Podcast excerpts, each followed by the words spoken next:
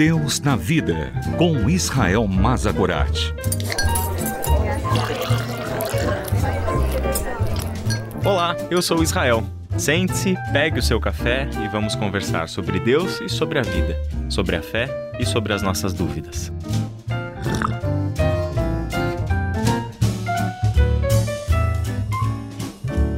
Uma das decisões mais extremas que a ética precisa considerar é qual é o valor da vida.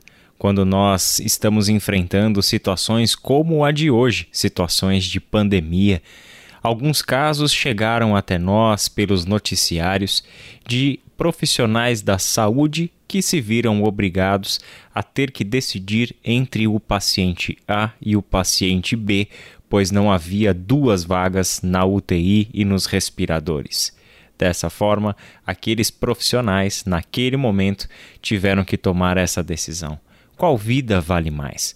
Será que é a da pessoa mais velha, da pessoa mais jovem, a vida que tem maiores chances de recuperação? Enfim, os conflitos e as variantes são diversos. Como homens e mulheres que pertencem a Jesus Cristo, portanto, são discípulas do Senhor Jesus Cristo, nós precisamos considerar que a vida do nosso irmão sempre valerá mais.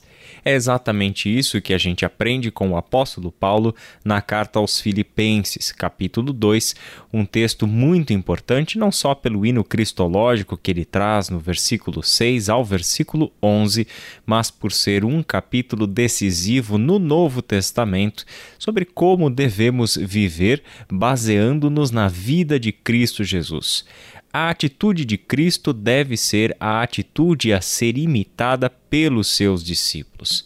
E Paulo, ao mostrar a atitude de Cristo, que é esvaziar de si mesmo, vindo a ser servo e obediente até a morte e morte de cruz por amor a nós, para nos redimir, ele segue o capítulo 2 dando dois exemplos importantíssimos de como é sim possível vivermos segundo a vida de Jesus Cristo, segundo os ideais do reino de Deus. Já conversamos sobre Timóteo, o valor que Timóteo teve e como que Timóteo demonstrou no seu viver a verdade do evangelho e da vida de Cristo, e agora nós vamos voltar os nossos olhos para os versículos 25 até 30, em que Paulo escreve sobre Epafrodito.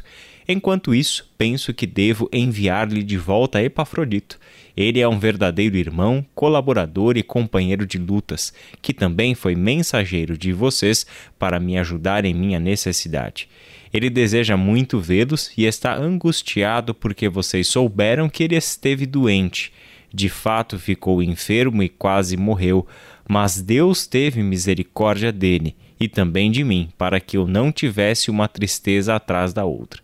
Por isso, eu estou ainda mais ansioso para enviá-lo de volta, pois sei que vocês se alegrarão em vê-lo e eu não ficarei tão preocupado com vocês.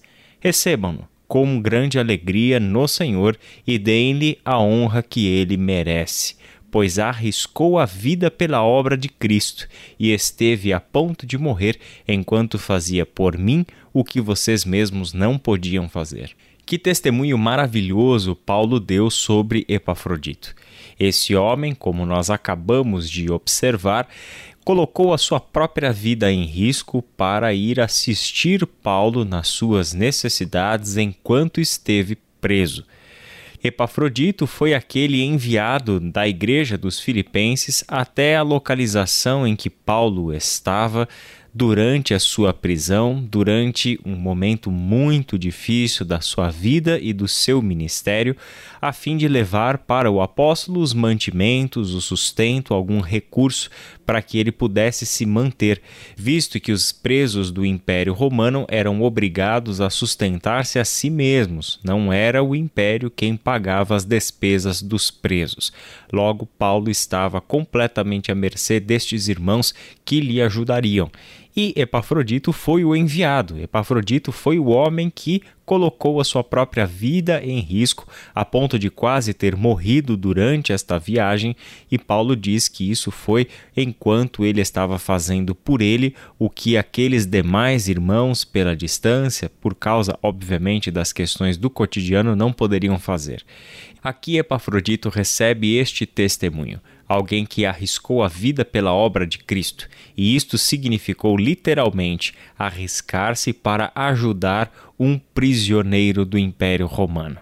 Epafrodito foi alguém que entendeu que a vida que tem maior valor sempre será a vida do nosso irmão. Este é o princípio que nutre a comunidade da fé, que é a comunidade do amor. O amor é sacrificial. O amor é aquele que coloca as necessidades do outro acima das suas próprias necessidades. E isso não tem a ver apenas com os recursos, mas em situações extremas, Epafrodito nos mostra que sim, colocamos a nossa própria vida em risco para ajudar aqueles que necessitam. Que Deus te abençoe e até o nosso próximo encontro. Deus na Vida, com Israel Mazagorat. Para ouvir novamente, acesse transmundial.org.br.